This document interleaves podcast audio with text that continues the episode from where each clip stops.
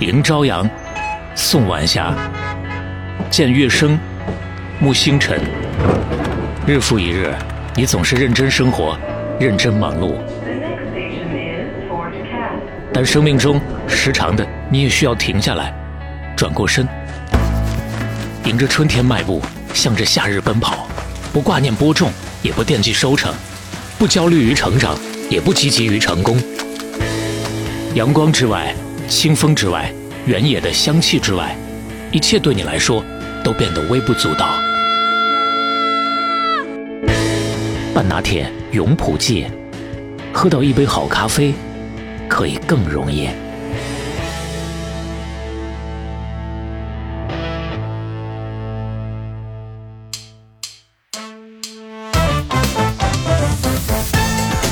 特别荣幸的一个事情，我们在二零二二年度啊获得了苹果 Podcast 年度热门新节目和这些节目让我们用心思考啊，这两个 太重要了，让我们想起来，我们还得思考呢，要不然就在相声的路上越走越远了。最后真真的是俏皮话大全了啊！对，两方面尽量的都平衡一下啊。是。话说这大汉，江湖人送绰号“神情无影一脚蹬”，哎，身高八尺，膀大腰圆，嗯，丰神俊朗，面如冠玉，眉分八彩，目若朗星，鼻如悬胆，口似丹珠，长得那叫一个俊呐！这不程咬金吗？啊，智者不入爱河，铁锅只炖大鹅，爱河伤心又难过，大鹅暖心又扛饿。正所谓一鹅战三虎，三鹅成航母，五鹅灭天地，十鹅创世纪嘛。吃上一顿铁锅炖大鹅，冬天的寒冷，感情的坎坷，事业的不顺，通通都忘了。吃上一顿铁锅炖大鹅，至少能挺十天半个月。嘎，嘎嘎嘎。轻松喝到好咖啡，半拿铁永璞记第三十期打板开始。各位好，我是肖磊，我是刘飞。进入永璞记的其实是第二期了，对。啊，第一期我们看到了大家的反馈，觉得特别的感动，非常，而且呢也特别的惊喜。是，原来我们的听友当中隐藏了这么多永璞的粉丝。哎，是。有朋友说这个双厨狂喜啊，嗯，虽然是去年的流行词儿啊，但是我们看到之后也很开心。你这这还在吐槽人家呢？嗯，能够感受得出来，大家对于永璞和半拿铁的喜爱啊，是。非常的感激啊。留言区的朋友啊，我们总结了一下，有人提到我们上期介绍过的，哎，冷萃的，嗯，有人提到小飞碟的，还有人提到专门喜欢这个榛果口味的，嗯，甚至还有朋友提到他们家的赠品马克杯，说他们的周边都特别的好，特别的可爱。我觉得“可爱”这个词用对了。哎，你知道为什么可爱吗？嗯，那还是因为人家那个上面有石端正的那个形象。哎，在这要介绍一下石端正了。其实我们听友里面也有喜欢的，有朋友直接留言说：“四舍五入，我就跟石端正一起喝拿铁，听半拿铁。”对，大家一听说这石端正，听起来像是人名儿。对，我跟你说，这是永璞的品牌吉祥物。哎，哎呀，这小玩意儿不是这个这个这小可爱是吧？确实是特别的可爱。嗯。为什么会有这么一个形象呢？人家永璞也是想得很清楚的。嗯，要做的是什么？是具有中国文化特色的咖啡品牌。所以说呢，从一九年开始就要想，我们必须有一个中国特色的吉祥物。哎，你想中国特色吉祥物上来想到的能是什么？什么？龙啊，凤啊，熊猫啊，这些。饕餮、馄饨？啊，穷奇？什么？涛物，你这四大神兽都给你凑全了。那永璞选了什么呢？哎，都没选。啊！独辟蹊径，人家选了一个什么呢？嗯，确实能够特别代表中国文化的石狮子。哎，这个其实就是在这个稍微有点古风的、稍微大点的宅院门口是啊都会放这个石狮子镇宅。而且呢，人家说了，这玩意儿比较稳重，符合我们团队做事情的风格，哎，端端正正。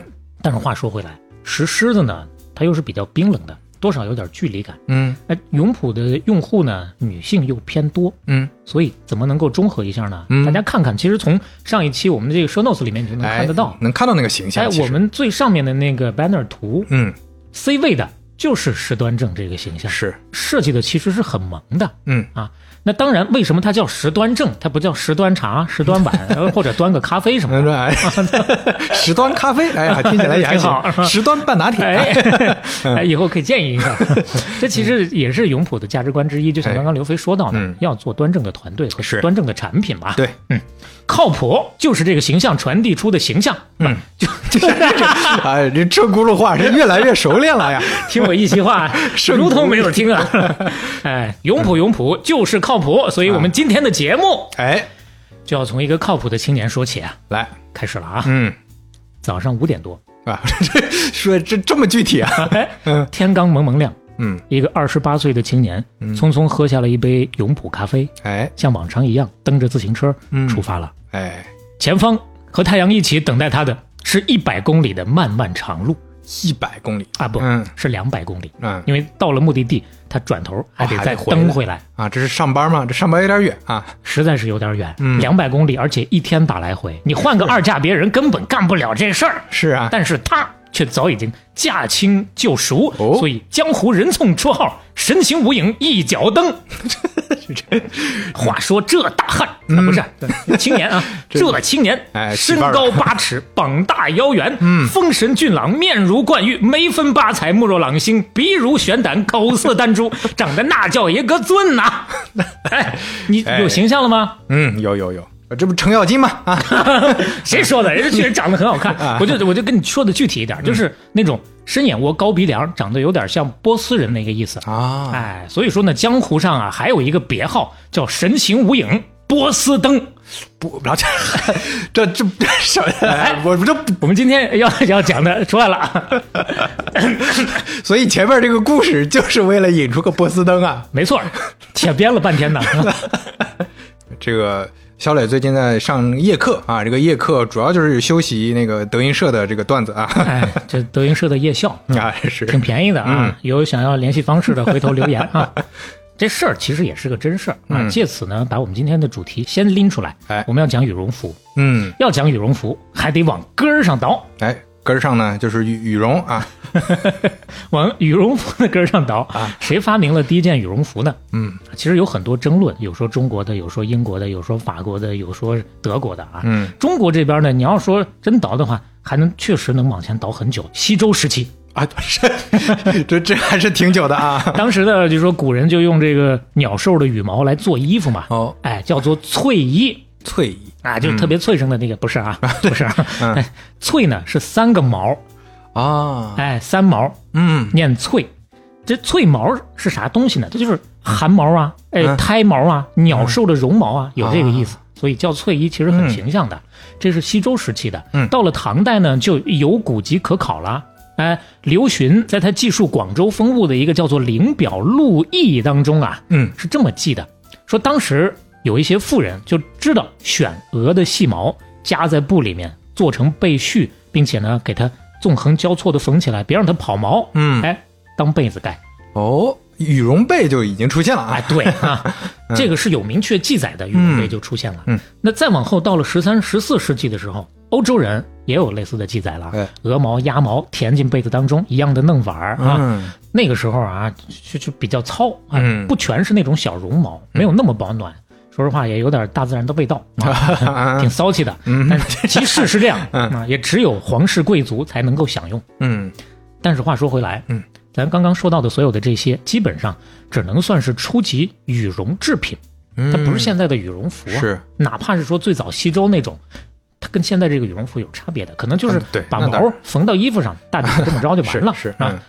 后来呢，跟现在的羽绒服更加贴合的这个形象，就要往二十世纪说了。嗯德国人的说法是我们这边啊有一个叫做汉斯的德国人，嗯在二十世纪初最早发明羽绒服的。法国人说不是，是我们这边啊，嗯我们呢是这个法俄战争当中快冻死的法国士兵发明的。嗯法俄战争其实一八一二年，嗯嗯，但是这两个目前也没有明确的，就是很强的文字记载的嗯嗯证据。嗯虽然从逻辑上来说有这个可能性啊，稍微插播一个小知识点，就是一战的时候制造业飞速的发展起来了，当时军服的制造对于服装行业是有一个非常巨大的改变的。嗯，因为它需要批量的去产衣服，对工业化生产，对，它不像之前要量体裁衣了。是那最重要的就是你要快，你要有嗯标准，那个时候才诞生了这个什么 S、M、L。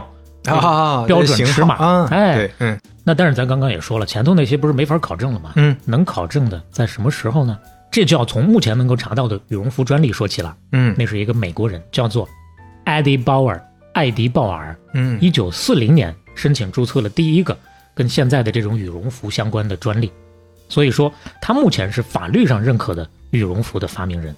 嗯，他为什么要发明羽绒服呢？这还得回到一九三五年的一个寒冷的冬天。是就是冷了呗，它冷，他不是一般的冷，嗯他呢本身就做一个体育用品的商店啊，也卖点衣服啥的。嗯跟朋友一起去钓鱼，最开始为了方便搬东西啊，他穿的那个特别厚重的羊毛的外套嗯就先脱下来了。脱下来之后呢，就搬，搬完之后呢，可能出汗了，就没有及时的穿上，然后呢啊就一边走着凉了掉队了，啊啊，掉队体力渐渐不支了，再加上身上钓鱼的时候被打湿了。哦，另外也有一种说法是他穿着那个羊毛外套被打湿了，嗯嗯嗯嗯细节可能没有那么可考。嗯，总之就是被打湿了，行吧，要不是朋友给他救回来，嗯。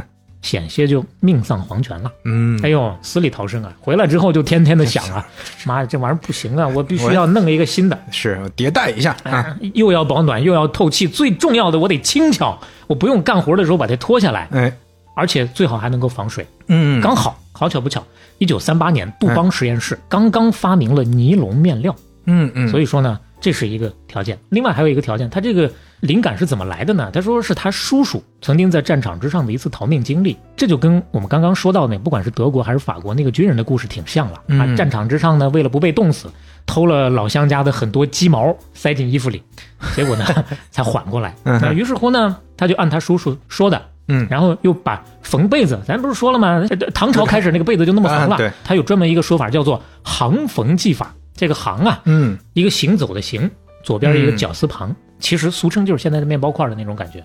你可以看一下他当年的最早的这个羽绒服的设计图，包括他的那个商店，包括他曾经打过的这个平面的广告。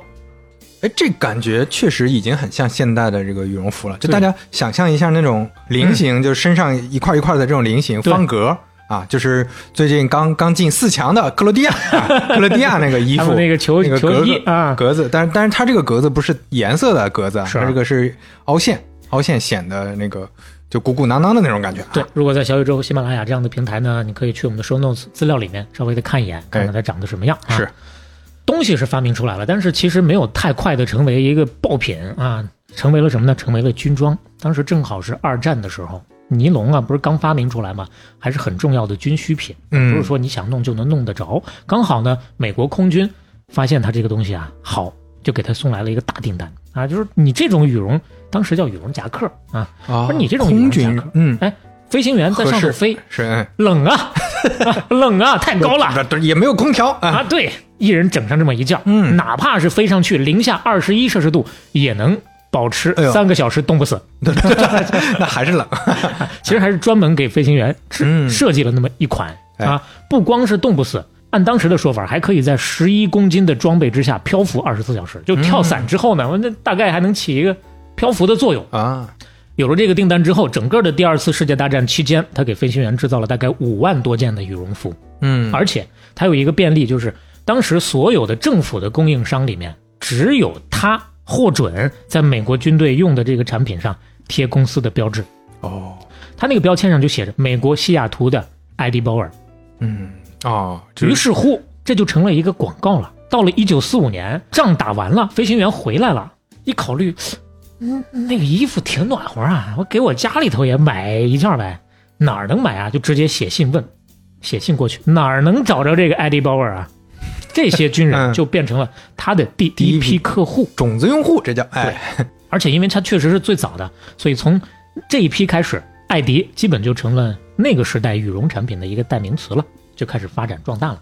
这个牌子到现在还有，嗯，你哪怕上淘那淘宝还能买得着，买哎，嗯，对，我这你这么一提，我我觉得咱们的听众说不定真有人就去买了，哎，现在不是多么奢侈的品牌，啊。但是呢，在国外的定位还是一个中档的品牌啊，但是也有确实有四位数的啊，对，但是你你要看人家品牌背后的故事你穿着这个跟人讲故事啊，dating 的时候是吧？那就牛了啊！啊，这个品牌就放在这儿，主要为了跟大家说说羽绒服怎么啊，来的。是，时间来到三十多年后，太平洋另一岸的魔都。嗯嗯，随着咱们国家轻工水平的进步，到了七十年代初的时候，上海女工做出了国内第一批的羽绒服。哦，当然，也有另外一些说法，这个第一啊，本身都是有很多地方争的嘛。嗯。但目前来看，相对大家认可比较多的就是上海的嗯。这家羽绒服厂，叫做飞达厂。嗯。品牌叫做双羽牌，其实那个时候还叫沪东第一服装生产合作社。嗯是，厂长姓张，是当时中国民用羽绒服的第一人，嗯。做的不错，工艺跟质量都不错，包括日本呐、美国在内，很多国家都是飞达的客户，所以说一度成了上海企业当中外汇创收的排头兵了。当时也是中国轻工业展示给世界的一张金名片儿，嗯哎，特别有面儿。而且呢，就这个飞达厂，它的羽绒服在一九七五年的时候，那个时候中国登山队历史上第二次登顶珠峰。嗯在这个登顶的过程当中，是登山队的指定服装睡袋的生产赞助商。嗯当时登山队的几个队员拍了一张照片，你看一下他们穿的这个飞达羽绒服，这个看着是真暖和呀，嗯。那真的就是大面包啊，是是。整个人恨不得鼓鼓囊囊胖了。这都变成大胖子，对，就感觉像戏服了都，对嗯，就是这么一张照片，嗯。就在他登上报纸的时候，被一个二十岁出头的青年看到了。这个青年就是刚刚我们一开始谈到的那个神行无影一脚蹬，啊，他的真名嗯。叫做高德康。高啊高德康，对。好，嗯。当时呢，他是在上海的一个老教授家里面给人做裁缝，给人做衣服呢。嗯。啊，嗯他本身就是做裁缝的，他老爹、他爷爷三代都是做裁缝的，而且呢，他老爹还远近闻名的做的比较不错的裁缝。所以说呢，他二十岁出头就出师了，自己也爱学，甚至当时创下了一个十七分钟一条男裤、十四分钟一条女裤的记录。这这也挺卷的呀，挺卷，哎对，按秒掐的得。当时确实自己的口碑招牌打出来了。嗯他本身他是江苏人，嗯，你看都能跑到上海去给人做衣服了，对吧？嗯他看到这份报纸之后呢，他说后来回忆啊，说这事儿对我触动很大。嗯，一看他们穿的这个登山服，我就被深深的吸引了就我要搞这个，我要缝这个，啊。当然不是当时就有这个想法 啊，但是呢，后来就说这算是从这儿开始心里埋下了一个，种子，哎，哎，那个时候一九七五年呀、嗯。到了第二年，一九七六年的时候，当时呢，这小高就跟父亲商量，你看咱村里头有好几个裁缝都是残疾人，嗯。你看他们村怎么那么多裁缝？但是当地可能有这个传统啊，是。残疾人嘛，他做不了重体力活儿嗯。咱们把他们一起组织组织，让大家都能一起接单，有活干有饭吃，不是挺好吗？是，哎，生产大队一听也很支持，他老爹也很支持，所以说呢，他就租了一个四合院，搭了一个简易的帐篷，嗯。包括他，包括他老爹在内，一共是十一位农民，整了八台缝纫机，就建了一个白毛山精缝纫组。哦，所以你看，就江浙人民在这方面这个心态还是更开放的，是。啊，最早创业的这批基本上都是这个啊，都是都是这这个地方的人啊，嗯嗯是，呃，江苏和浙江稍稍有所不同的就是，江苏它的特点是统啊，就嗯。叫苏南模式嘛，是。可能政府或者说整个集体起到的作用更大一些。嗯。浙江呢，它更喜欢放，给你自由，大家小作坊，哎，单点去开花，嗯往出打，那哎这是各自有各自的特点。然后那个北方呢，就是等，哎等你做出来了，哎，我来我来学一学，哎，学这个词用的很传神嘛，嗯哎，得罪了半个中国人呐。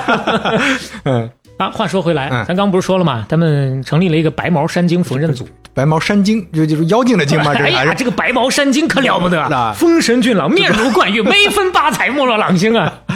呃可以它这个它不是一个品种啊，啊，它是江苏常熟白毛镇山精村，哦，这这么个山精啊啊，前面三个毛念翠，这个白毛的毛呢跟毛没有关系啊，就是子丑寅卯的那个卯哦卯上面加一个草字头，哦白毛镇也也是个生僻字儿，哎，啊也是个生僻字儿。山精村这个精呢，田径的径，把双人旁改成三点水，啊，径就是河，指指代那个水河的那个静山精村啊，嗯就是他们村里的这么一个缝纫组啊。嗯到了七十年代末八十年代初的时候啊，这个改革开放没几年，他就把这个山京缝纫组后来改建成了山京服装厂，但算是规模扩大了，自己当厂长啊，开始给苏州跟上海的企业来做这个来料加工。嗯刚开始这几年很不容易，嗯不光当厂长，啥活都得干，缝纫得干，采购得干，快递员也得他自己啊，来干。自自己去送啊哎，要不怎么一开始的时候一脚蹬呢？啊，就蹬着去送货呀。真不是编的，都是他自个儿骑着自行车从常熟跑到上海拉单送货。我的天！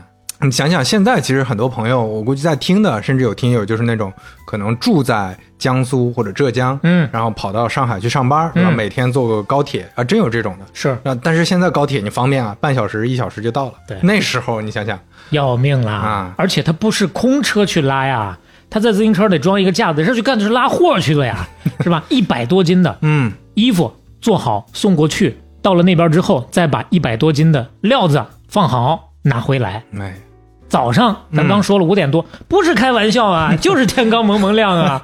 你看都是真事儿啊！呃可以可以啊，五点多出门，一个来回两百公里。嗯，我开始一听两百公里骑自行车，这太能编了吧？是啊，稍微的查了一下，看了一下高德地图啊，还真的是差不多是吗？目前能够走这个大路的话啊，嗯比如说国道什么比较顺畅，嗯可能是个八十公里左右的一趟。哦那那你想想那个时候，呃，在就没有什么高架路呀，那对，是，一趟一百公里，来回可不就是两百公里吗？哎，是吧？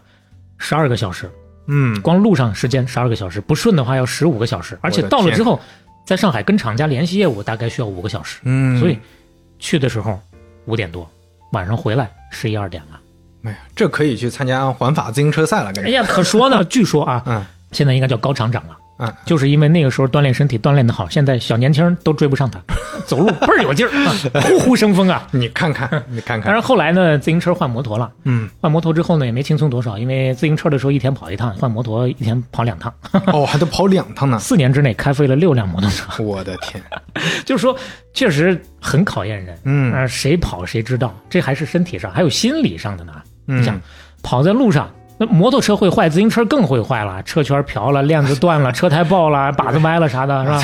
这这种情况是很容易就出现了。有一回就是走到半路，啪爆胎了，嗯，爆胎怎么办？眼看到上海了，那这车子先放推呀那吧，啊，我车子先不要了，我就先送货要紧的，我推着车我啥时候到啊？跑着过去啊，嗯，找公交车，啊，扛着那一百来斤的衣服，我的天，去挤公交车，结果嗯。你想啊，这一路骑过来肯定出汗呐、车上人城里人提鼻子一闻，哎呦喂，这这这玩上海人，上海人这个这个劲儿，跟北京差不多，一身汗臭味。哎哎呀，这就开始鼻子不是鼻子，眼不是眼了，对心说这嗯。乡巴佬哪儿来的？是啊，骂骂咧咧的就嗯。自动开启嘲讽技能了，嗯嗯，给他怼下车去了。哦，这这不让他上车了，嗯，哎呀，这叫一个憋屈呀！嗯，当时这个高厂长就想，你们这帮人啊，嗯瞎子坐上席，目中无人。我叫你们，今天你目中无人，明天我让你小娃娃耍单杠，我让你高攀不上啊！可以，这个俏皮话是用上了啊，谢谢肥总赠书啊，为节目组做出了重要的贡献。这咱们节目组的重要资产啊，重要资产。这不外传，有人问哪儿买，我说不告诉你，哎我们的没必须我们裱起来，将来就放到我们的这个博物馆，以后半拉铁有博物馆了啊，这是镇馆之宝。就像现在他们这个品牌的博物馆，那几辆自行车也都有。然后是吧？哦，可以，哎，你话说回来，嗯，光说狠话没用，你得能把这事儿办漂亮才行。是他高厂长呢，管人确实很有一套，而且意识特别超前。那个年代他就总结了一套，现在大厂里头现在已经特别常见了，嗯，叫做一二三法则。一个人拿俩人工资干三个人的活，这这这不有点像什么某多多法则了？哎，但是呢，活儿干的是确实好，嗯速度又快，产品又好啊。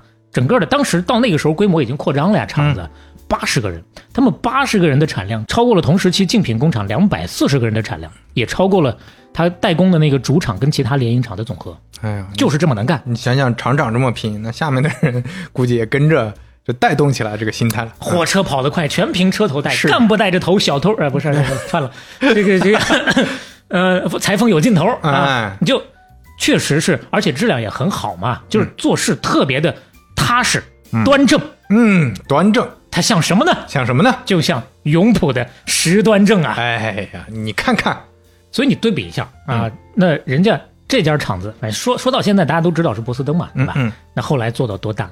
看看永璞将来非常可期啊。那是，就是因为这么踏实、这么端正，活儿出的又快又好，慢慢的，他这个经营业务就不再局限于来料加工了，哎，开始又更高一层，向这个贴牌制衣转变了，做成衣，直接给别人贴牌。他第一个贴牌生产的企业是上海飞达厂，熟吗？哦，就刚才说的上海第一家羽绒服企业，对哎啊，最开始他就是给飞达贴牌，后来他就把飞达给收了。这 这是这就是徒弟把师傅收了，对我给你养老啊，嗯确实养老了，给他雪藏了。收了之后，这牌子就没了。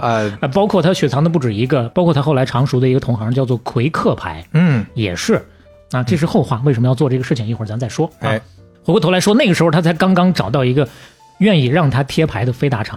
又过了几年，时间一晃到了一九八九年，这高厂长慢慢就攒下了一批上海服装界的人脉了啊。毕竟呢，代工也带了有那么几年的时间了，于是呢，真正的迎来了赚人生第一桶金的机会。这个情况是这样的，这飞达厂咱刚说了，羽绒服确实卖得好，年年能赚外汇。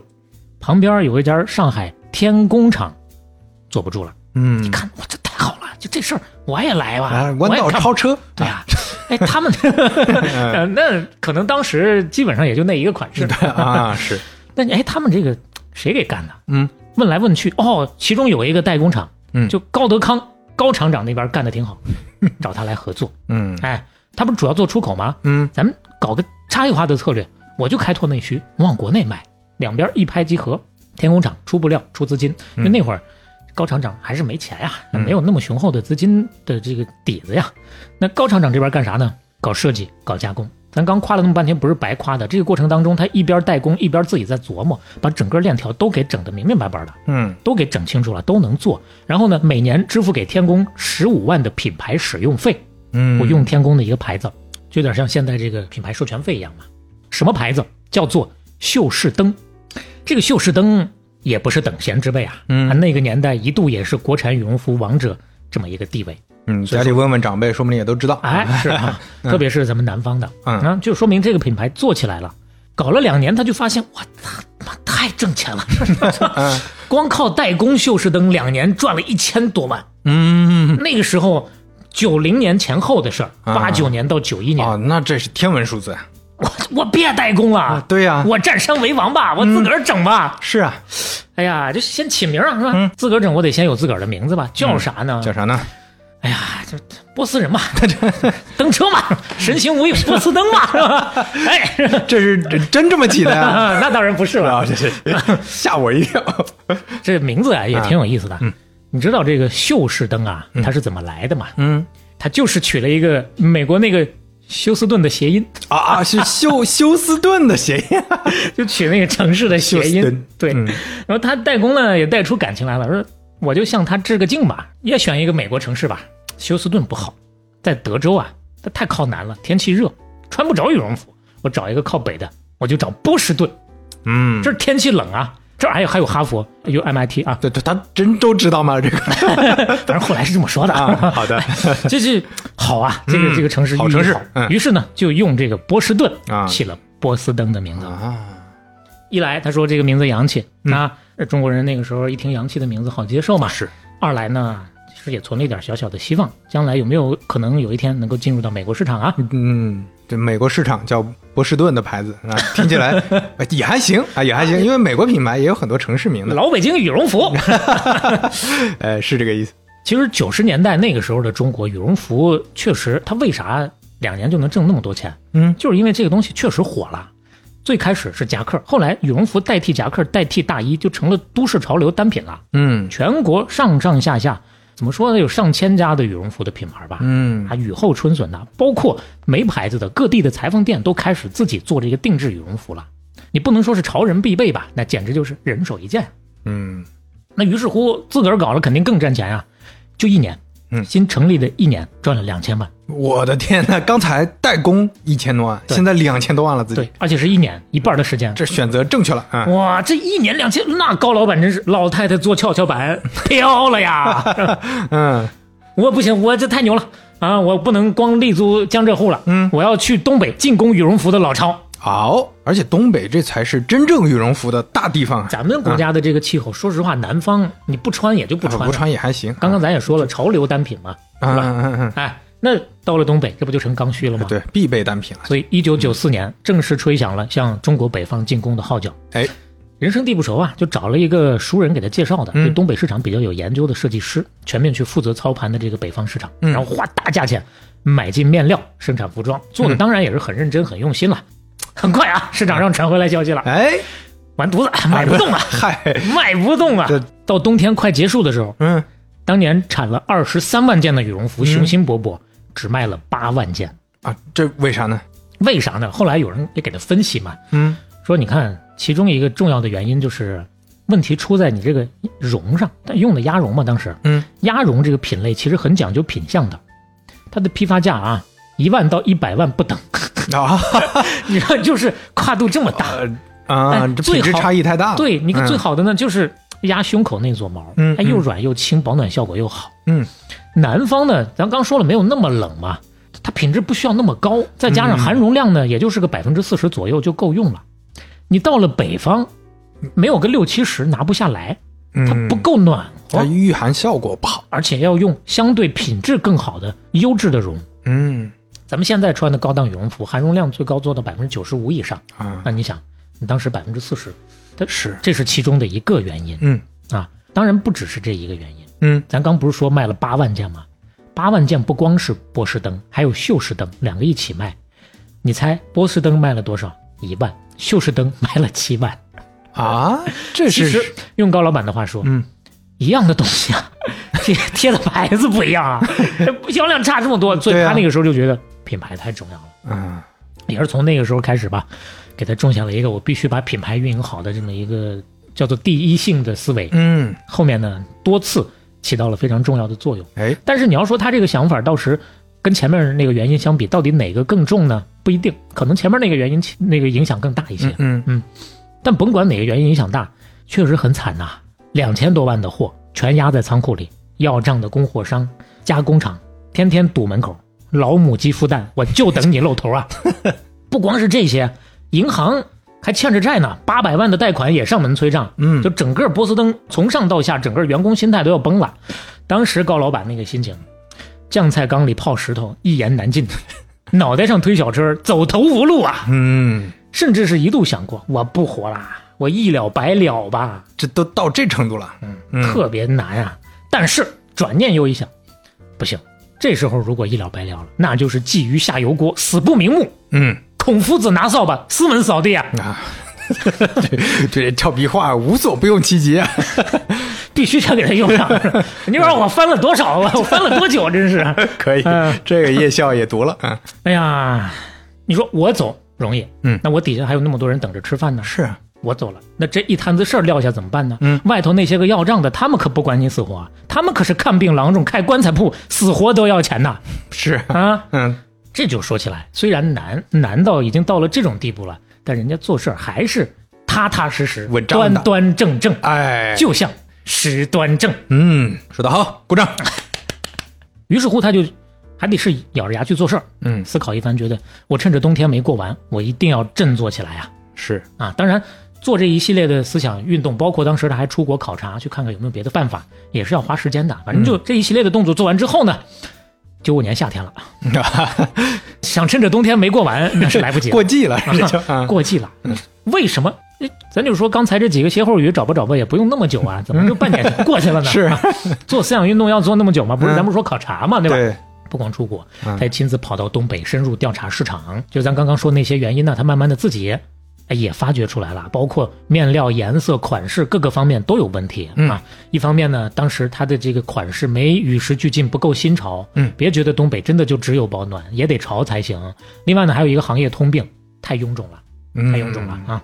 面包服嘛，前面咱说了，品牌种下了一个种子，他觉得很重要。从这个时间开始，他觉得时尚也很重要，必须要引领潮流，才能够让这个牌子立得住，相辅相成的一个事情。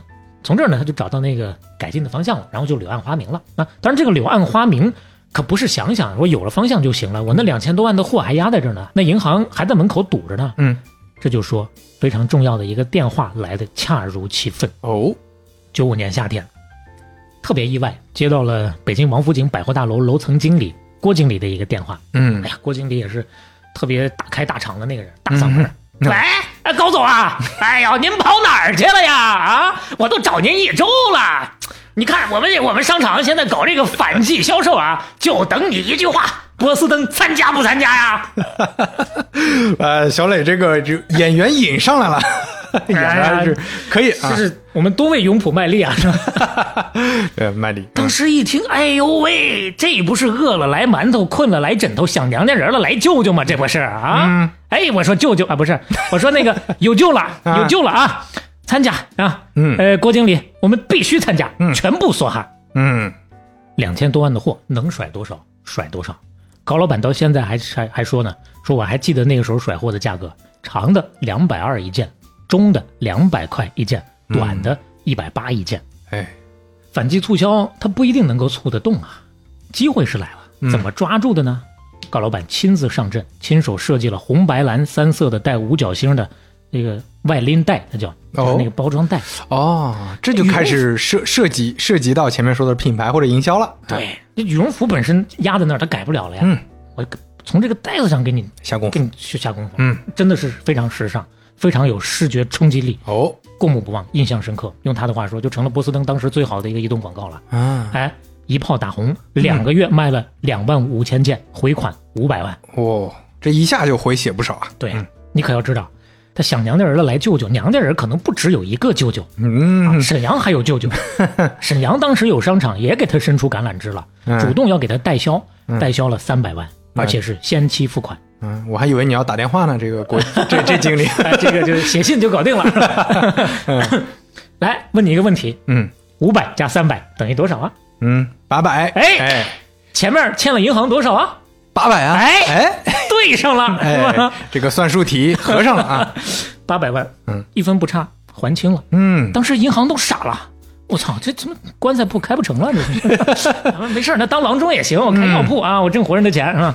哎 好好的活着吧。嗯，就因为这一个事儿起死回生了，而且呢，反季促销这事儿到现在人家还一直在玩儿，而且不光他玩儿，其他的一些品牌现在也玩的特别溜。你比如说这两年啊，差不多排到第二的羽绒服的牌子是丫丫哦，哦，平常可能肯定有穿过的是啊。去年八月份，丫丫搞了一个什么呢？八月份啊，夏天的时候，搞了一个直播，一夜涨粉三十万，大夏天的把羽绒服干到了短视频带货榜的第一名。嗯，怎么干的呢？他跑到雪山直播去了，哎，到雪山这个开直播间。哎，这个场景有意思啊。我们现在在海拔五千米、零下九度的西藏雪山上，就是为了给大家实地展示一下我们羽绒服的品质到底抗不抗风、保不保暖。可以可以，哎，那我这嗓子喊的太哑了。嗯 得加钱啊！话说回来，话说回来啊，九五年这一波就回过血来了，而且当年波司登就以六十八万件的销售量，第一次登上了羽绒服行业销售榜全国第一的宝座，哦当时占到全国市场的百分之十六点九八。哦，那其实还是当时市场集中度还不是很高啊，咱前面说，全国上上下下上上千个呢，对，嗯，那这还是算是第一个跑出来的，非常不容易啊。嗯，，对，从这儿开始就声名鹊起，一发不可收了。这是九五年啊，嗯，九六年销量一百零八万件，刚九五年是嗯六十八万，九六年一百零八万，九七年一百五十八万，九八年两百二十万，九九年三百三十八万，两千年超过五百万件，二零零一年一千万件。我的天，这个线它都不是一个线性的直线，对。它都是一个曲线呀，就蹭蹭的窜的。嗯。那到了这个时间点之后，咱刚说丫丫是就这两年啊，在有些排名当中她是第二名。嗯那这段时间谁是第二呢？其实说实话，我小时候，嗯，没有波司登的羽绒服，没买过家里头，可能穷吧哈、有雪中飞的，啊，雪中飞有印象，有一件雪中飞的羽绒服，我穿了好多年。嗯那个时候就是行业第二。嗯嗯嗯雪中飞的故事呢，当然也要从他的老板讲起。嗯，这这是骑自行车吗？他对，早上五点多，天刚蒙蒙亮，一个二十八岁的青年匆匆喝下一杯永璞咖啡，像往常一样蹬着自行车出发了。前方和太阳一起等待他的是一百公里漫漫长路。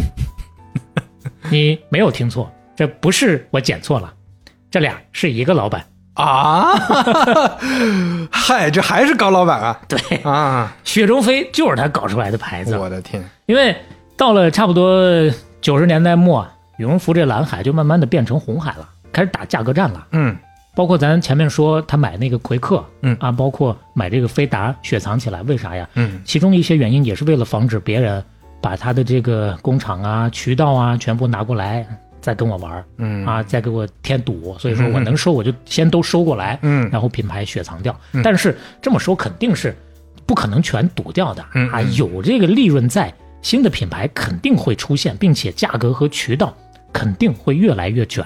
是那怎么办？怎么办？那正常来讲，我就跟你打价格战呗。但嗯是高老板，咱前面说了，不管是品牌意识还是时尚意识，基本上建立在这儿了。不行，波司登，我得把我这个形象保持住。所以说嗯呢，九九、年他就决定我再亮个小号跟你们玩。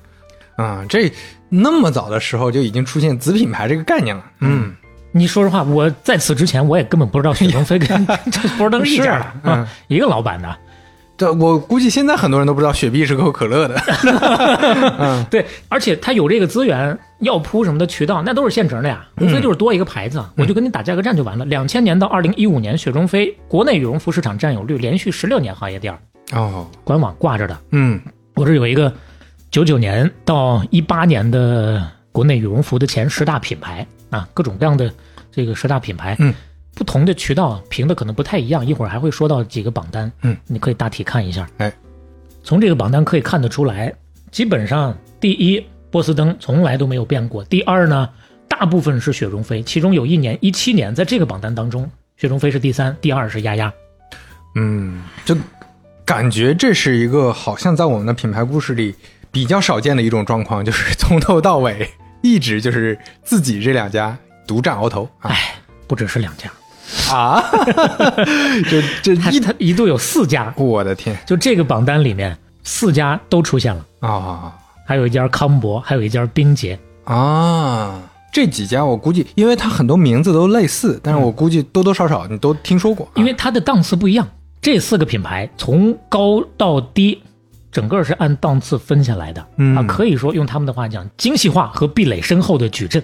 嗯那就这么让他一通搅和，嗯卷到啥程度呢？嗯，羽绒服行业的毛利率让他从百分之五十以上卷到了不到百分之三十八。但是那可是下面这些品牌啊，哦波司登依然坚挺在百分百分之 百分之六十附近。啊哦，所以你看，他这个应该就是嗯，叫什么策略？就是打不同的人群和不同矩阵策略，用但认知切割嘛，我经常，反正我习惯用认知这个词儿，就把认知切割出来了。上面的这一块就是我的，嗯你们其他人都动不了。你想往上走，对不起，你很难。你除非抛弃原来自己的那块阵地，嗯那你是需要有一个很高的沉没成本的。对，就是你相当于低价的这个市场，我也站着，我用这个低毛利的方法给你打；是高毛利的市场，我也站着啊，哎你也进不来。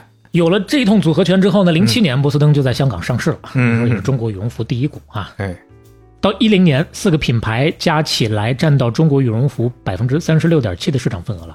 嗯，好就三分之一的江山嘛。那这个时候又独孤求败了呀！嗯啊，我放眼四望，没有人能跟我打了，嗯，又开始刺挠了，得折腾事儿了。哦，那你看，羽绒服行业既然没有人能跟我打了，嗯我是不是得迈一步出去，去搂一搂？都是穿衣服嘛，对不对？我这个服装行业还有很大的天地，很广阔嘛，对不对？而且这个羽绒服你只有到冬天你才买，我也不能年年就靠反季销，我反季销售卖的还是羽绒服。嗯你一旦你买了一个羽绒服，你不能说一年买个四套羽绒服，对对，我没法增加你的需求，但是每个人需求就在这儿。而且这玩意儿客单价相对又高一点儿，又不是说一年我就穿坏了，对对对，那我怎么办？嗯扩大市场。嗯，于是呢，他们在零九年就开启了一个叫做什么四季化、多品牌化跟国际化的多元战略，嗯，开始搞什么男装、女装、童装啊，甚至有校服，全都搞。嗯，当然了，自己从头开始搞这个事儿呢，确实太难了，嗯。就是买买买买买嗯。啊。咱不是说刺挠嘛，你听着不是一个好词儿啊。嗯。从这儿开始呢，就进入了一个冒进的扩张期了，嗯。就跟前头咱说李宁安踏金江系哎，对，嗯？然后再包括之前咱们说火腿肠有的品牌，那也是做大了，就嗯各种、各种买，各啊种资本操作啊。雨，润嘛，对对。对吧？这都是连自己的本来的食品行业都跨出去对了。老本行自己都不去关注了啊。是。嗯他这个冒进到什么程度呢？到了二一年末的时候，波司登的总门店数量，你敢猜吗？你要不猜一下试试？我看你怎么往哪儿猜？一万啊，嗯，一万四千四百三十五家，我的天，这个这服装店能开这么多，那是挺夸张。我觉得比晋江系那些应该都这是多多多多吧对，之前安踏八千多家嘛，已经很冒进了。嗯，一万多家，什么水平啊？你是 咱们经常举一个例子，蜜雪冰城哪儿都有，也不过两万多点，嘛，蜜雪冰城两万，对吧？这太重了，这太重了。再加上呢，大家认知当中的这个波司登，确实还是羽绒服。当然，这个过程当中，咱可以举一个小小的例子啊。嗯那当然做到什么样的程度，它不是说所有的策略都不对，但是呢，嗯就没有那么见成效。你比如说，在零五年的时候，他们创立了自有的男装的品牌嘛。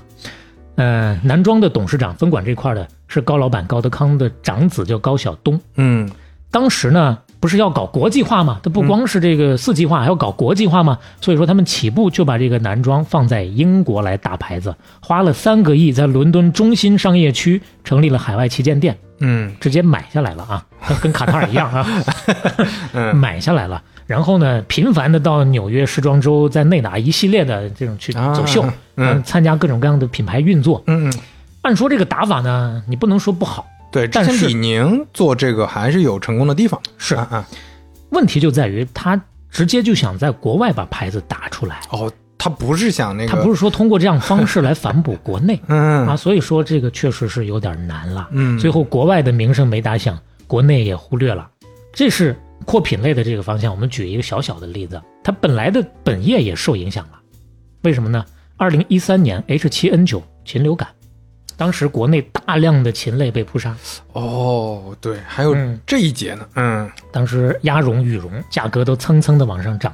鸭绒的价格按照当时的数据来看，最多涨了百分之七十，那都快翻番了呀！是啊，其实中国本来是世界上最大的鸭绒产地之一，但是呢，那阵儿都干的我们就不得不进口了。嗯嗯那怎么办呢？成本涨了，想要解决这个问题，缓冲不了就得涨价。但是那年他又刚刚提过价，再提价嗯不现实了，嗯卡在这儿了，也造成了非常大的一个影响。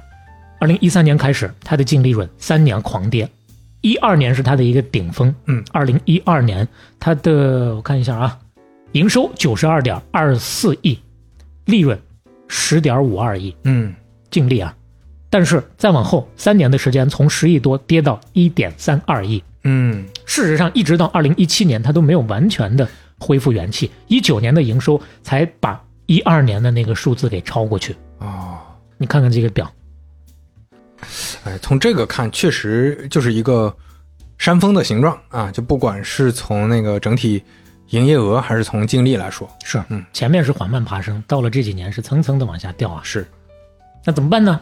得想办法呀，嗯自救吧，壮士断腕啊。从一三年到一五年，累计关了超过八千家的门八店，千家店，嗯基本上有一万八千多的那个时候啊，关八千还剩一万呢。当然，这只是一三年到一五年的数据，后面慢慢的还要再关嘛啊，并且呢要再做升级嘛。然后呢，关了怎么办呀？有库存呢，打折甩卖，清理库存，这事儿他熟啊，嗯熟啊。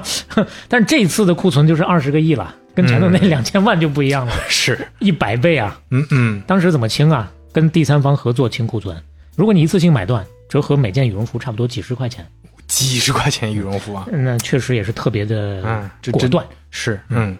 当然，你可以觉得果断，从另一个层面来讲，说不定那个时候也确实有点懵了。而且后来他高老板啊接受这个福布斯中国采访的时候就说了，嗯哎呀，就是那段时间很迷茫。他说我知道有问题，但是不知道问题出在哪儿。嗯。后来找了咨询机构，啊。咨，询机构总得给你找点问题出来，嗯。他找了三个致命的问题。哎，第一就是你你不能啥都做呀，啥都做啥都没做成啊，摊子太大了，对吧？啊，就咱刚刚说的问题。第二呢，就是这个时候已经腹背受敌了。一方面，国内很多的品牌都做起来，在蚕食它的羽绒服的市场了；嗯另一个方面，大量的海外的外国的牌子都进来，开始抢占高端了。啊，对，这就不是他自己说画了我一道线，上面只有我了。他一抬头，顶上还有呢。嗯，这这这儿一节还挺重要的，人家也能做你这个价位的呀，对，嗯还有第三，确实就是品牌认知比较老化了。你回头想一想，这两年好像波司登又支棱起来了。嗯，你再往前推个五年，啥感觉？波司登好像见不太着了，是老爹老妈穿的。对，包括当时他们的这个业务员出去跑业务的时候，对方都嫌他，哎，你不行，你这个造型太老土了。嗯嗯在我们江浙沪啊，就叫做打气赖团呐。这这这是啥？就浙江一带的方言，嗯我也是头一回听说，就是打了气的癞蛤蟆，啊啊，打气赖团呐。可以可以。那我们作为新疆浙人啊，就积极的学习当地方言啊，融入当地。嗯我随便说的啊，这口音肯定是不对，我是说口音肯定是不对啊 OK，啊，就打气赖团是人家的，就确实是当地的一个说法啊。嗯那找着问题就改呗。二零一七年之后呢，他们就就干一个事儿，就是羽绒服回来了，收缩回来了啊。其他事儿呢，我就不再去牵扯太多精力了。那这个事儿怎么做好呢？涨价，嗯，怎么涨价呢？做形象，嗯还是最开始咱说的那个认知。最开始的时候，波司登的那个广告词叫啥？我爱波司登，严冬犹如春。这这这也不押韵呐。反正差不多吧。你总之肯定让人记不住，吧？是啊，那高老板就说：“不行，我们现在我们要改啊，我们必须做羽绒服专家，我们要温暖全世界。”其实也记不住，但是现在让我想，嗯我能记住它畅销全球七十二国了。啊，对这个有印象的。哎，哎，最开始的时候我就想，你说七十二国，万一再加一个国家，所有的广告牌都要改吗？这事儿我没想明白啊我我。就不开新国家了，我就坚持这七十二。就这七十二国，哎，那个国家我想开，我先关一个。哎，就是十八亿亩耕地红线，呃必须卡在这儿。七十二国的红线不能多也不能少。哎，是，反正呢，就是就这么一个策略，就要高举高打了。产品品质啊、设计啊、营销啊，高老板的话说都要往高了走，那就走呗，做营销砸钱嘛。嗯看看他们的财报，从一八年到今年二二年，波司登的营销费用，一八年二十四亿五千万，二二年六十一亿七千万，嗯，营收占比从百分之二十七点六增加到百分之三十八，哦，舍得砸钱做营销。是，这当中最大的一笔开销就是广告宣传的费用。怎么宣传呢？还是咱刚刚说的那些方法，还是在用。比如说一八年的时候，去纽约时装周啊，拢一些世界级的顶级明星，嗯，都给他助阵，然后呢，找顶级的国际设计师发联名款，嗯。前 LV 和巴黎世家的设计师找来，嗯。前拉夫劳伦的设计总监找来，嗯。师从山本耀司的设计师找过来，嗯，品牌联名做这个事情。哎，这事儿有效果，当然有效果呀。咱就说永璞，走到现在一路走来，已经跟六百多个伙伴，包括半拿铁、商业哎。陈福路是交了朋友啊对建立了非常好的嗯这个融洽的这个合作的关系了。是，嗯，而且永璞联名过程当中就出现了一个特别有意思的事儿，嗯，他现在跟其他品牌联名，即使没有永璞这两个字儿，因为有实端正，这很容易被识别。我看网上有不少网友就说，一看这个就知道，就把永璞的 logo 拿掉，依然知道这是永璞的产品。嗯嗯，这就是。说，这个狮子这小玩意儿啊立住了，成功了。是是是，啊。嗯。啊！说回波司登，一八年就开始做这些事儿啊。另外呢，好莱坞的明星请来代言，抖森、寡姐，那绝对是世界一线的明星了，是对吧？而且他最近签约的五个国内的代言人，杨幂、陈伟霆、肖战、谷爱凌、易烊千玺，哎呦，都是顶流啊！是，你说这得花多少钱？嗯，对吧舍得花钱包括，对，跟刚刚说的联名，跟迪士尼啊、奥特曼等等这些嗯 IP 的联名，再加上大幅的投广告，蹭蹭的往外花钱。对，还是得用新办法。就是咱们前面说了，有很多老的品牌存在这个品牌老化的问题。是那我看怎么做新品牌，这其实这条路挺艰难的。啊不好做呀，是你不是说你光砸钱就行了。嗯那么同样是咱们有江浙的这个鞋服的品牌，从去年开始大力的砸钱做全域营销，嗯，但是呢，整体上效果来看，可能就值得商榷，是具，体就不点名了。哎，嗯那花了这么多的钱，得靠涨价挣回来，嗯，也都是为了涨价，对，对吧？相辅相成的。咱看看它这个价格涨到哪儿去了啊？一七年的时候，它的吊牌均价是一千到一千一，其实已经不便宜了。嗯因为嗯，它本身占的就是那个头部的那个价格段对嘛。到了二一、二二这两年，涨到了一千七到一千八，嗯，那快翻番了又。是，那市场买不买账呢？我嗯们看它的财报，嗯，二二年 Q 三为止的，它是按财年算的，六个月的中期业绩啊，嗯，目前半年营收是六十一点八个亿，毛利率百分之五十，嗯其实同比下降了零点七个百分点，因为支出多。嗯但是这是波司登集团的数据，哦嗯单看波司登这一个品牌，嗯，毛利率六十六点五，嗯，还是涨上去了。涨上去了。它刚开始涨价的二零一八年，当时的毛利率是五十点六，嗯波司登的毛利率五十点六，现在涨到六十六点五。嗯嗯，咱们就说它现在的这个主要的三个牌子，波司登、雪中飞和冰洁，你可以看一下这个相应的二二年和二一年的这个毛利率的变动。嗯，哦，这么对比来看，其实波司登这个毛利还是极高的呀。你像那个冰洁的毛利才在二十多点，嗯，二十五点八，是二二年的毛利率，嗯啊，那就说明下沉市场它依然还是通过这个价格策略啊，啊在打的，是。啊。但是话说回来，博士登这个确实有点太贵了，一千多块钱，随随便便均价一千七到一千八，这是我们的消费水平什么时候涨到这个程度了呢？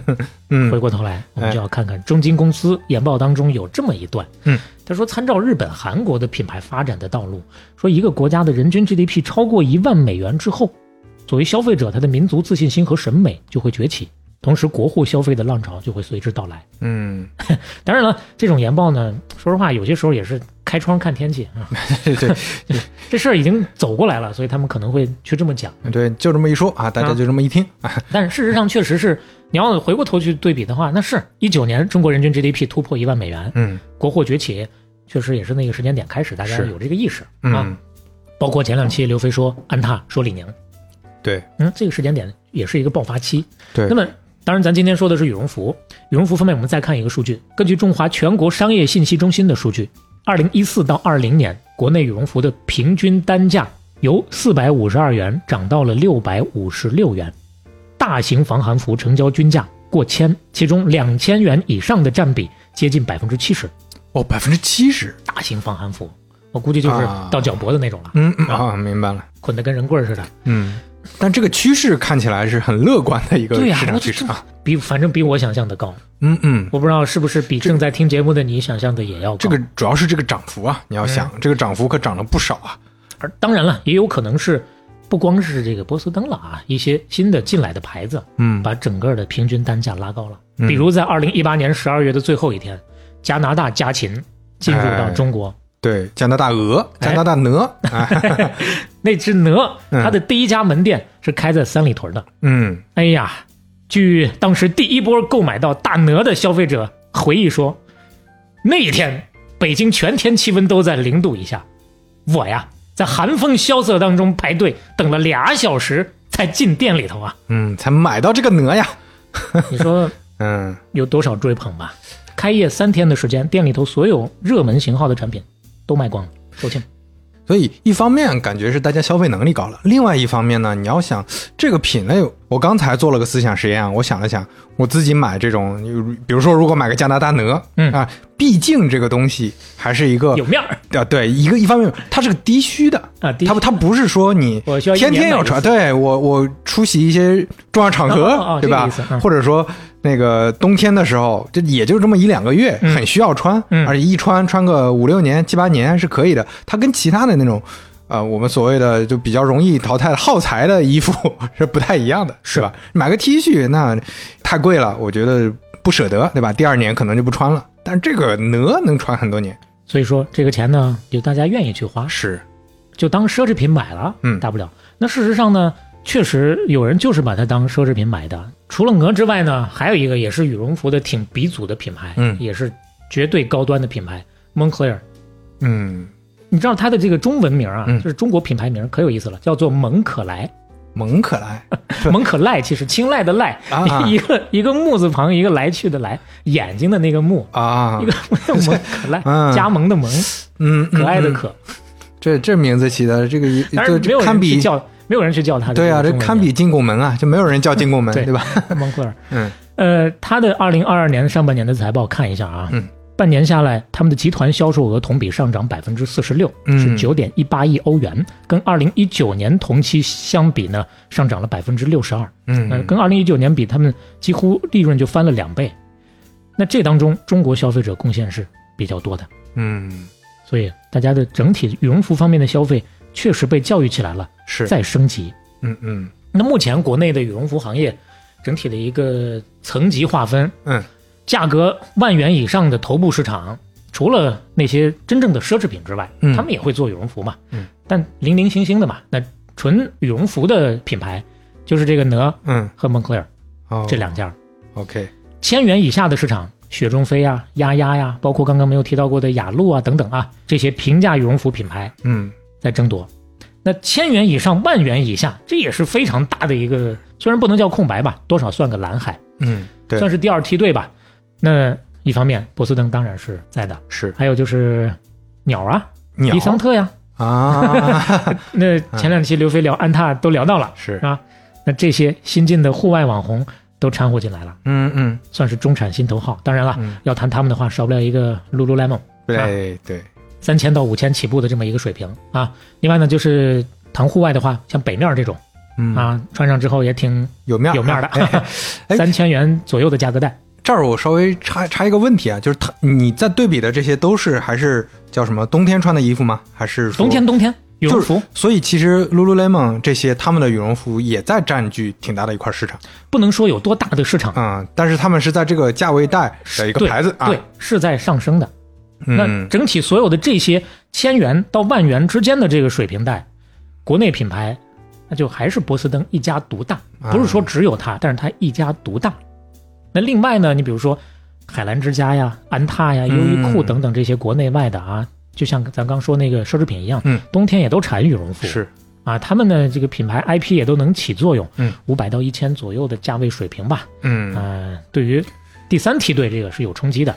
你可以看一个这样一个分布图，嗯，这图感觉还挺呃挺有价值的，大家有兴趣的可以去看一下是啊，四个象限啊，横轴呢是从时尚到功能的一个嗯划分，纵轴呢是从大众到高端的一个划分，嗯。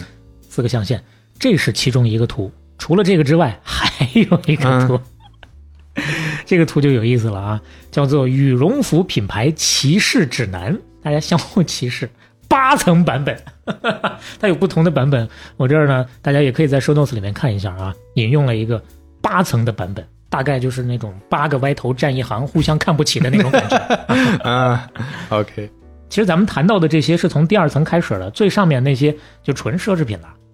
那这个图 基本上就是更全一点儿，以及说你能从这个图里看到啊，各个品牌大家都在做羽绒服，或者说都出羽绒服吧。对就是你很认可这个品牌的，不管是你是高端的消费能力强的，嗯中产，还是说你是啊、比较大众消费的，你更看性价比。其实你关注的这个服装牌子，大部分也会出羽绒服。对啊，比如不管是 GUCCI 啊，还是到什么恒源祥、南极人 啊，大家都有自己的羽绒服。那最高的那些，你比如说 GUCCI 啊、什么爱马仕这些顶端奢侈品呢，他们有个括号叫做懒得鄙视，嗯，是就无所谓啊，就就不去跟其他的那些比。那其实你一说这个歧视，就显得行业当中不是那么的和谐安分啊。啊。嗯，当然了，都是你死我活的事儿这就不像我们整个的播客界，哎整个感受下来。温暖很多，更多的是那种相互抬轿子的，大家嗯哎喜欢你给你做做广告，这都很好的，对，互帮互助，啊没有说多少看到倾轧的那种事情是是，啊。说到这了啊，嗯，咱们要提个事儿。啊，也特别荣幸的一个事情，对，我们在二零二二年度啊获得了苹果 Podcast 的编辑精选推荐。哎呀，这个事情可太不容易啊，了，不容易啊！就作作为一个新播客，我们获得了年度热门新节目和这些节目让我们用心思考啊，这两个 呃，就是你你不得不说苹果的这个内容编辑老师啊，这个还是很会起名字的。是，就是这这不是一个奖项啊，这是编辑推荐的一个算是一个可以叫做年度的总结吧。啊年度的一个总结，嗯就认为我们能帮大家用心思考。但说实话，我本来 以为我们是喜剧类播客呢。这些节目可以让你用心发笑，哎，让我们用心思考。哎，对，但是确实非常感谢这个苹果的编辑老师的推荐，也非常感谢大家的支持，肯定是很多朋友的支持，嗯。包括你们在评论区的回复，对说，哎，我们真的在这里面，在发笑的同时，或者说听故事的同时，还能 get 到那么一点信息啊，能够得到一些启发，这个还是我们，也是我们想达到的嘛。太重要了，让我们想起来，我们还得思考呢，要不然就在相声的路上越走越远了。最后这真的是俏皮话大全了啊！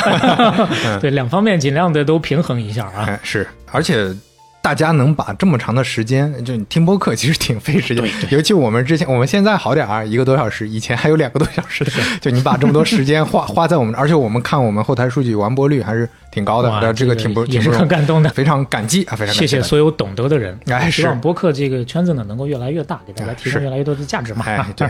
我 们这个价值上到这儿实在已经非常高了，高到什么程度呢？就是年度十大品牌榜中榜，接下来要揭晓一下。哎，呃，回到这个羽绒服了，不是播客了。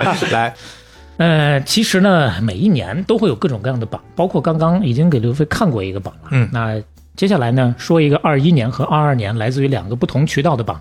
二一年的是中华全国商业信息中心官网发布的榜单，市场前十的羽绒服的品牌：波司登、坦博尔、雪中飞、雅鹿、丫丫、暖频道、桀骜、千仞岗、雪伦、冰洁。我相信有很多你没有听说过。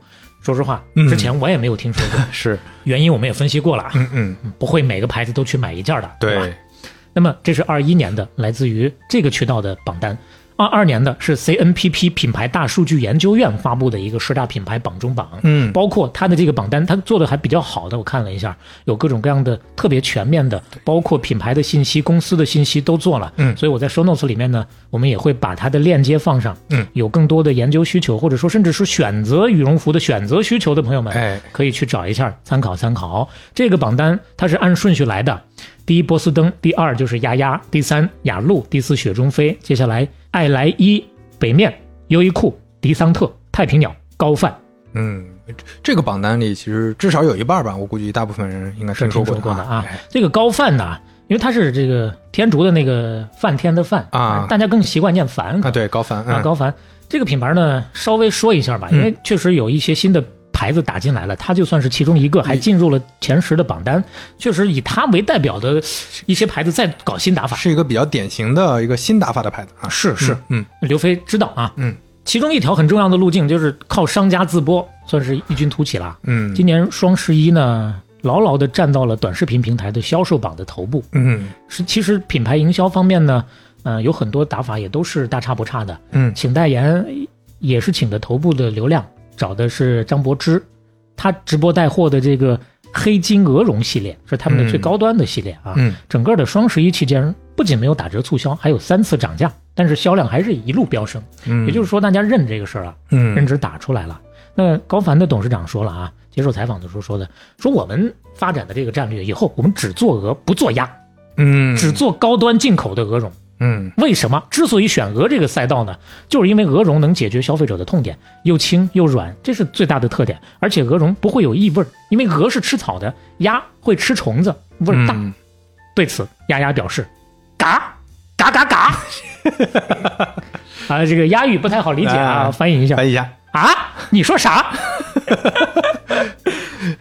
这个丫丫嗯不是狗狗的那个丫丫嗯啊，也不是兔兔那么可爱，为什么要吃兔兔的那个丫丫？不然这是什么乱七八糟的 啊？就就是不是那个小动物啊，就是我们刚刚说的这个牌子嘛。是，我不知道刚刚说的这些，大家能不能感受到，丫丫更多的是靠大众市场的，嗯，它更多做的就是鸭绒为主的产品。对，当然，今年呢，他们也做了这个高端的，嗯也是鹅绒的这个产品啊，客单价呢也是过一千的。嗯那为什么要做这个东西呢？人家的品牌总监是这么说的：说我们品牌本身定位是国民羽绒服，嗯我们是希望可以覆盖更广大的人群的。嗯话说的多漂亮哎！说之所以现在会去做高端的系列呢，是因为丫丫这两年在羽绒服大众市场已经跑得很快了，占有率也是最高的。翻译一下就是，嗯我们刺挠了，不是，就是我们已经做出来了，我们牛逼是了。是，那就是市场呢，我们已经占下了。对，我们再探索一下新的啊赛道和领域啊。那说实话，丫丫其实跟波司登有点像，前几年根本就听不到声音的，甚至说有人从来也就没太听到过他的声音的。嗯这两年确实起来了，为什么？请到高人了，一通操盘，真的就给搞起来了。嗯那用他们自己的说法，他们的核心壁垒在啥呢？我们强大的设计开款能力、深耕供应链、成熟团队精细化运营和完善的数据中台系统。比如稍微展开两个方面，嗯设计开款上，他们的说法，每年设计团队会从上万个款式当中筛选出两千多个有效的款式，嗯来满足二到八十岁全课层的基础需求。嗯但不知道八十岁以上的是啥心情啊？嗯供应链侧呢，掌握核心产能，通过数字化驱动供应链，实现七到十五个工作日快速翻单生产，确保能够打造爆品。这听起来还挺，至少听起来啊，很像 Zara 那那回事儿啊。对，这就非常快销，吧？是是，嗯当然也只能是至少听起来了，毕竟呢，我们现在还不具备真正走进他们的厂子里面 去调研一下的这个时间成本。嗯。哎，如果我们的听友里有很喜欢半打铁的丫丫的啊董事长之类的啊，可以邀请一下我们。我们也可以去啊，做联名，拿铁丫丫联名，鸭屎香拿铁。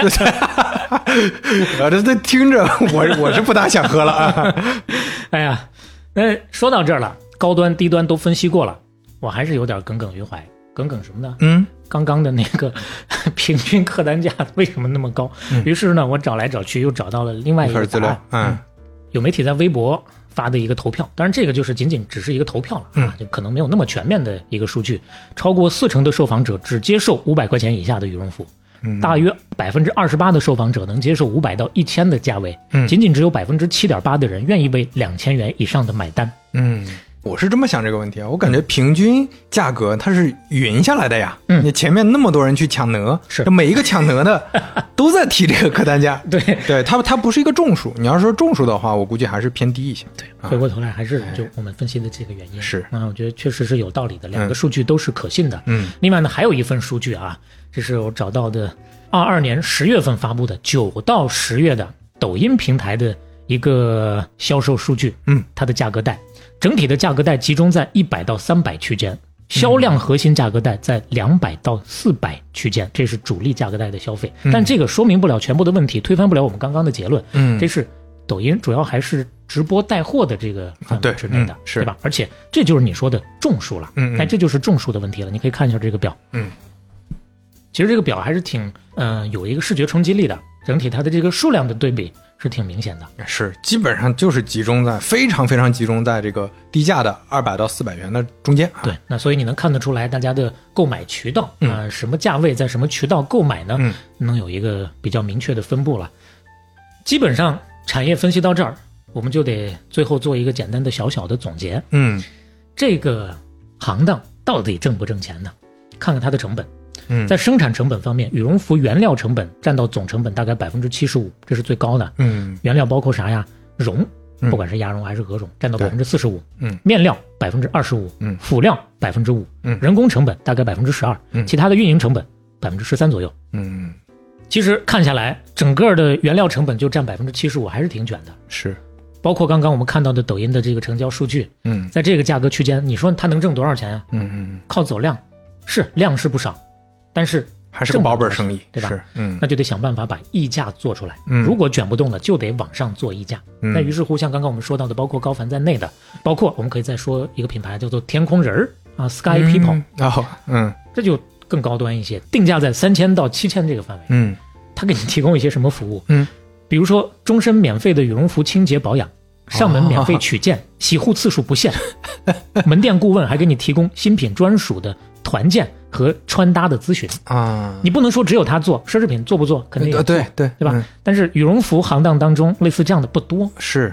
这是附加的溢价服务方面。嗯那么除此之外呢，今年冬天的羽绒服，二零二二年啊，我们录嗯节目，二零二二年的十二月份，羽绒服升级大战当中能够看到的相对比较直观的卷在哪儿呢？原材料，一方面面料的科技含量越来越高了，不仅要防风、防水、防污，还得追求静音、触感，有那种场景化的职场人。你不能因为穿着羽绒服啊稍微的动动胳膊就老响，声音 太哦，对，哎，这个是真的是我我印象很深。上初中、高中的时候，那我同桌要是穿个羽绒服，那我这一天真的是脑子里没别的声习都不用学了啊。。对啊，对，人家就去打这种面料的嗯场景的招牌、哎，啊，这是面料方面。另一个方面呢，就是填充物。嗯填充物这个方面，今年刚好有话说，就是在四月份的时候，咱们刚刚实施了羽绒服的新国标，把羽绒服当中这个含绒量本来标的是含绒量，现在强制的必须改成叫做绒子含量，溶明确绒子哦含量不能低于百分之五十。这怎么说呢？简单解释一下啊，嗯绒子呢，一个绒子就是一个绒朵，就那个小绒毛，就那么一朵小绒毛，嗯就像蒲公英一样，那么一个小伞一样，从绒子的绒核放射出很多单根的丝状物。这个丝状物如果一根根的脱下来，嗯，就变成了绒丝。啊，对，老国标当中的这个含绒量呢，它指的是绒子再加上脱落的绒丝的总含量，哦，现在只看绒子。只，看绒子，因为嗯。起保暖作用的主要是绒子，哦，还是绒子，还不是绒丝，嗯，啊。它得能撑起来，嗯。全都是那个丝儿，效果就没有那么好了。啊，所以说，有了新国标之后呢，嗯。就让这个含绒量这个数据变得更加的纯净和直观了。嗯含绒量越高，就相当于充绒量越多嘛，蓬松度越好啊，保暖性就会越好。对，嗯有了这个今年的新国标之后呢，确实销售市场会有一些新的变化，包括就在上个月二二年的十一月份，有电商平台都直接出了平台的禁令了。你如果百分之五十以下的绒子含量的衣服，不能卖，嗯，你不能当羽绒服来卖。品质太差啊。对，啊，而且卖羽绒服你必须上传真实有效的商品质检报告。嗯，那这其实也是对行业的一个整体的整肃啊。是填充物的这么一个数据标准的变化。另外就是填充物升级，越来越多的从鸭绒变成鹅绒，像刚刚我们说的那两个品牌的高端货，嗯那都是拿鹅绒来说事儿。是那鸭绒、鹅绒这个事儿，其实不是光现在卷，在刚过千禧年的时候，两千零一年的时候，咱们国内的羽绒服市场就爆发过一个特别著名的鸭鹅之争。央视黄金时段北极绒的一个羽绒服的广告，嗯来看一下，刘飞。请听好，鹅绒和鸭绒的区别是什么？开始。更松软，更暖和，没有鸭绒那么怪味的。我说，你们怎么知道那么多啊？地球人都知道朵鹅绒。一朵金，北极绒白金鹅朵时尚鹅绒服。哎呀，这个就是拿起那些鹅绒品牌的脸，啪啪打呀。这这这个大白鹅呀，是站在那儿昂首挺胸的，旁边一只灰色的鸭子是灰头土脸的趴在地上，一声也不吭的，就这么一个对比。OK，那事实上呢，鹅绒确实比鸭绒要要高端嘛。嗯，你要说打品牌认知的话，我想要吹牛逼的话，这个更好吹。你比如说高凡，他说我们这个我们是匈牙利进口的大白鹅绒，鹅的生长周期两百多天到一年，鸭只有四十五到九十天。啊那你看这个成本就高了吧？我们用的是进口的高端的鹅绒，原料更稀缺，嗯加工周期、生产周期都很慢。嗯说最近这几个月我们就没有卖过现货，有的平台的预售期十五天起，有的最长的二十五天，嗯，你等吧。但是他说的这个也能同时展现一个问题，鹅效率太低了，嗯产蛋少，一年抱三次窝，每窝十来个蛋，它不划算呀。嗯所以说，其实鹅绒跟鸭绒，你不能光看高端与低端，它是各安其位的。你用什么样的填充料，你根据产品的要求来决定就行了。是俗话说，有多的屁股穿多的裤衩 啊，你最起码你不要挂羊头卖狗肉，你别挂额头卖鸭绒啊就，行。这不行，嗯，对吧？对，嗯那现实说到这儿，我不知道有人会不会想起来，去年二一年十一月的时候，出个事儿，加拿大啊加钱嗯啊，因为当时的说法，虚假广告被上海市黄浦区市场监督管理局罚了四十五万。嗯。当时那个处罚决定书调查内容特别的详尽，而且说理是特别专业清楚的，所以说引起了一波的热搜。再加上这个牌子嘛，这两年确实有不少的这个热搜出来，大家就嗯。相对比较关注。嗯。那大抵总结一下，就是多少有点虚假宣传。嗯。啊，因为他们的这个整体的鸭绒产品占所有产品的那次调查的百分之六十九，但是呢，嗯说起来给大家的这种感觉就是我高端的，我鹅绒的产品可能更多，对，就我我看到这个牌子，我就以为全部都是鹅绒的。了，是，啊。并且他们也是打这个高端产品的，嗯，但是呢，那些相对低端的没达到高端标准的，他们就没怎么提。对他们也不强调这个事儿，当然了。这个鹅不像一八年刚进入中国市场那么火了，嗯，看一下，截止到今年十月份，它的整体的营收二点七七亿加元，规模净利润只有三百三十万加元。哦，呃，具体来看呢，它其实在本地啊，加拿大的嘛，嗯在美国、在欧洲、中东、非洲都是两位数以上的增长，只有亚太地区是下降的。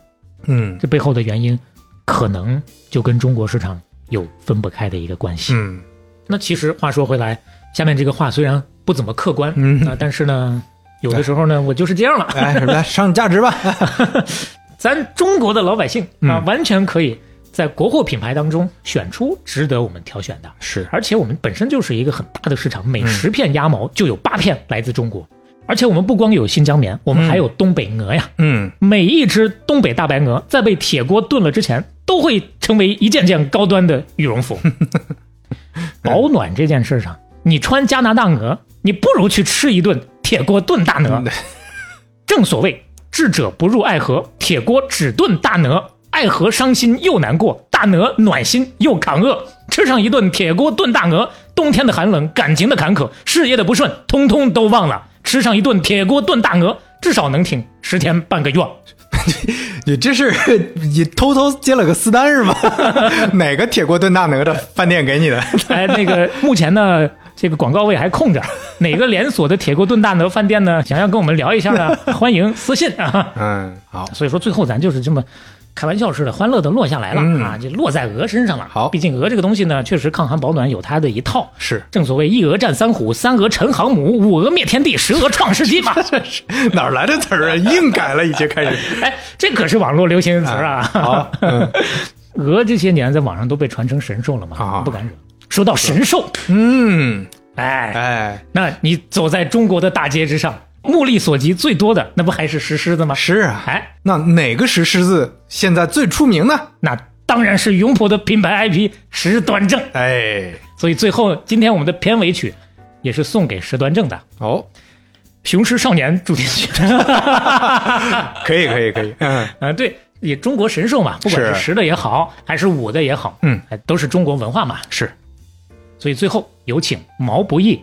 之前哎，还有一个非常重要的事情要哎提醒一下大家，我们永普记啊，每一期嗯都会送礼的呀。是，嗯，我们每一期啊都会用黑幕啊，我们两个人黑幕的方法 选出三位朋友。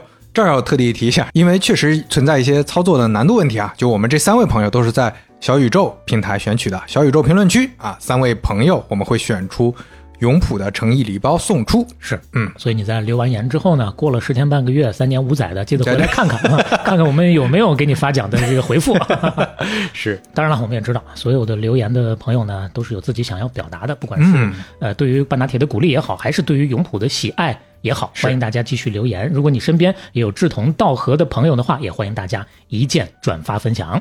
哎，如果喜欢半拿铁的话，欢迎在各个平台：小宇宙、苹果 Podcast、喜马拉雅、网易云音乐、Spotify、哔哩哔哩、YouTube 等平台订阅和收听我们。半拿铁永普记第二期总第三十期，杀青。我们下期见。我是这路上没名字的人，我没有新闻，没有人评论，要拼尽所有，换得普通的剧本，曲折辗转不过陌生。我是离开小镇上的人，是苦笑着吃过饭的人，是赶路的人，是养家的人，是城市背景的无声。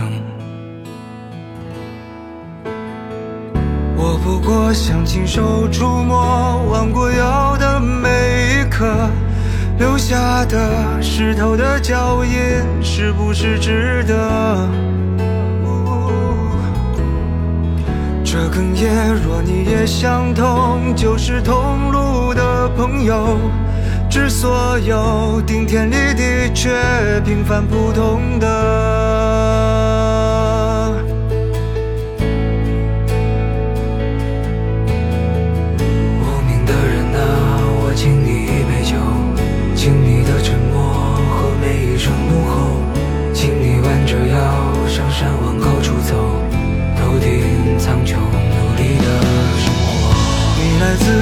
方的村落，来自粗糙的双手，你站在楼宇的缝隙，可你没有退缩。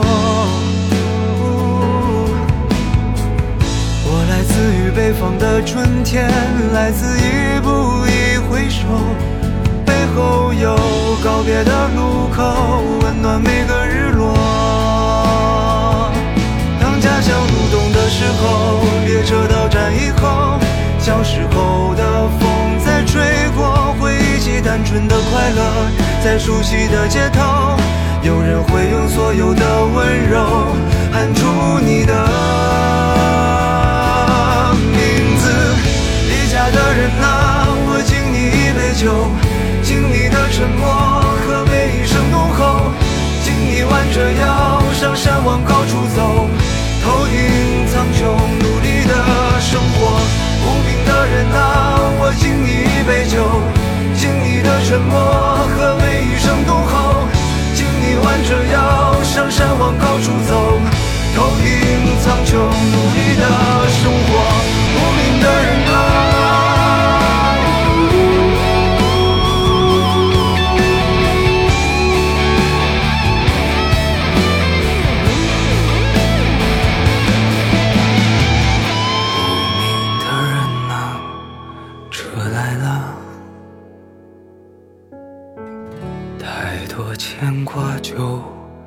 别回头望。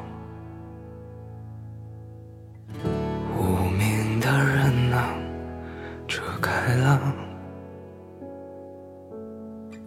往前吧，带着你。